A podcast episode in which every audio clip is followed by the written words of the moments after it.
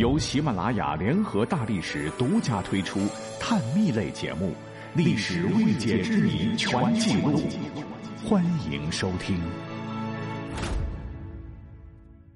我们上一期呢挑了几个正史当中明确记载的 UFO 事件，很多朋友说一定是假的。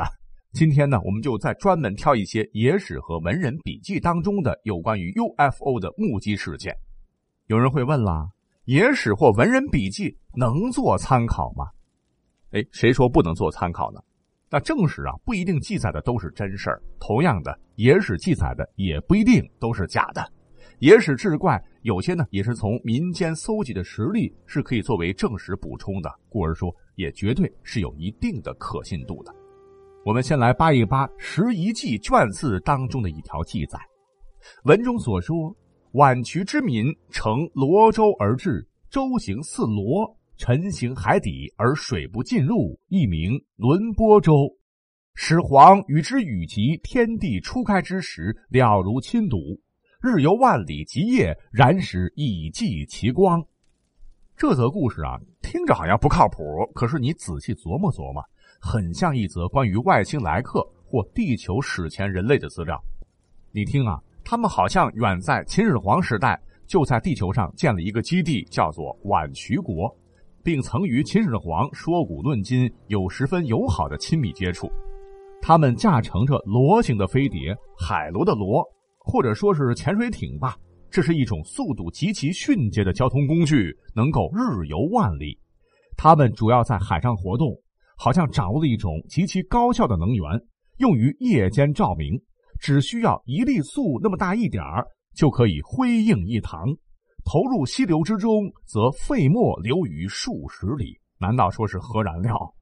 他们似乎是有目的、有计划的对地球进行全面考察，对当时重大的科技生产活动、重要的社会组织变化等，都充满热情的奔而往视之。其后，东晋有个人叫甘宝，写了一本《搜神记》的书中，也曾经记载过这么一件似乎与火星人接触的故事，也值得一听啊。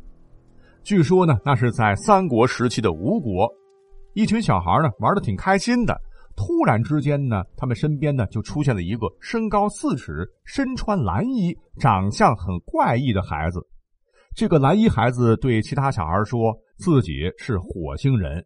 因为看到地球上孩子玩的开心，所以才下来看看他们，还说将来天下要归司马氏所有。有个小孩很害怕，就跑去将此事告诉了家中大人。当大人们赶来时，火星人是缩身跳到空中，只见一块类似白色的绢布拖着长长的带子向高空飞去。后来，火星人的预言得到了证实。果然是司马氏结束了三国鼎立的局面。如果说《搜神记》是志怪小说集，都是些神奇怪异的技术，但其中呢有几点非常值得我们重视。比方说，身高、衣服、小人飞上天的景象，是不是跟穿着厚厚的太空服的宇航员很类似呢？或者是外星人背着单人喷射器飞行？还有，他能预言天下大事。与我们通常认可的外星人或史前超文明很接近。如果说这只是巧合的话，那么古人的想象力还真的是丰富啊！不光如此，下面呢，我们还要搬出重量级的目击证人现身说法。你像我国著名的诗人苏轼啊，他本人就和飞碟有着不解之缘。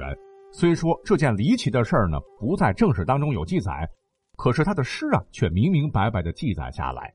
他曾经做过这样一首诗：“是时江月初升破，二重月落光深黑。江心似有炮火鸣，飞燕照天栖鸟惊。怅然归卧心莫让，非鬼非人竟何物？”这一首游金山寺，正是苏轼在某一夜间看到一发着光亮的物体降于江中所写。这一非鬼非人之物，不仅引起了苏轼的迷茫，时至今日，人们也疑惑它究竟为何物。不过，它发着强光陨落的特征，倒和现代人所说的飞碟有相似之处。历史上素有科学家之称的沈括，在其日志《梦溪笔谈》中也曾经详细写道，说是在嘉佑中扬州有一猪甚大，珍珠的珠，出出于天长县碑泽中，凡十余年，居民行人常常见之。巴拉巴拉，翻译过来大致意思是：扬州地区有一个奇怪的大珠，其形状犹如蚌壳，而且会放出强烈的光芒。它在当地逗留时间长达十几年，先后停留在三个湖泊中。一天晚上，忽然看见这颗巨珠离他还非常近。开始时，珠房微微的打开，有光自吻沿处透出，像横着的一条金线。突然，珠房大开，有半席那么大，里面白光如银，中有一颗如拳大的宝珠，耀眼夺目，不可正视。它放出来的光芒像初升的太阳，方圆十几里的林木都能看见影子。只见天空火红一片，犹如燃烧的野火。而倏然之际，珠飞一样的远去，像耀眼的太阳浮于湖面上。这颗珠放出的光不像古时的明月之珠似月光，而是光芒万丈，如同日光一般。沈括还多次强调，许多居民都见过它。以证明自己不是凭空想象或捏造出来的。不难看出，他所记述的乃是一起真实的 UFO 案例，与现代人的目击报告十分的相似。不仅在古书古籍中有关于不明飞行物的记载，其实在古画中也不乏记录。比方说，在清朝有位画家叫浩有如，其所作的《赤焰腾空图》便被人们看作是一幅生动的描述目击飞碟的场景画。赤焰腾空呢，也被认为是中国最早关于 UFO 的图画之一，成为今人研究 UFO 的一则珍贵的历史资料。本期节目的介绍当中，赤焰腾空图已经被我放上去了，各位可以来一见真假。